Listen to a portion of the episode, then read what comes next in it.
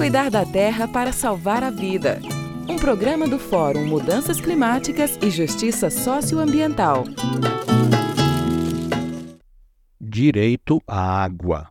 Vocês sabem que há muitas pessoas, comunidades e povos que cuidam das nascentes, córregos e rios em todos os biomas de nosso país, de modo especial na Caatinga e no Cerrado, um por ser semiárido e seus tempos de chuva serem irregulares, e outro por ser berço das águas de muitas bacias nacionais.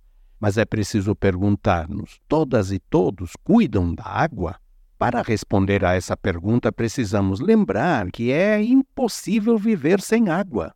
A prioridade número um deve ser, então, garantir água para viver, como está definido em nossas leis. Mas a entidade Agência Pública revelou que a água não está sendo usada como definido na lei.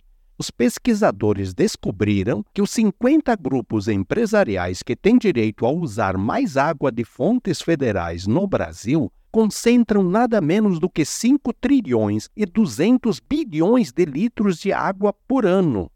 É água suficiente para abastecer por ano quase 94 milhões de pessoas, mais de 46% da população de nosso país, segundo o censo de 2022. A lista inclui gigantes do agronegócio, do setor sucroalcooleiro e do papel e celulose, entre outras companhias, que pouco ou nada pagam para captar os trilhões de litros que são base para os seus negócios. As empresas estão espalhadas por 139 municípios de 19 estados brasileiros e mais da metade dessa água está concentrada em Minas Gerais, Bahia e São Paulo. A conclusão é essa: uns poucos são os verdadeiros donos da água no Brasil e não o povo brasileiro. E como eles conseguiram tudo isso por meio das chamadas outorgas, podem dizer que têm direito legal a toda essa água.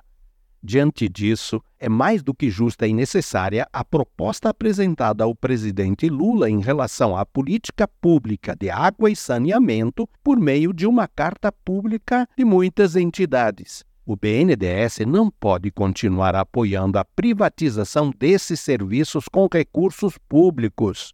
O que ele deve fazer é apoiar as empresas públicas, garantindo o direito à água e saneamento para todas as pessoas. Em muitos países, os serviços que foram privatizados estão sendo reestatizados. Por que seguir num caminho que as próprias empresas comprovaram ser errado? Ivo Poleto, do Fórum Mudanças Climáticas e Justiça Socioambiental.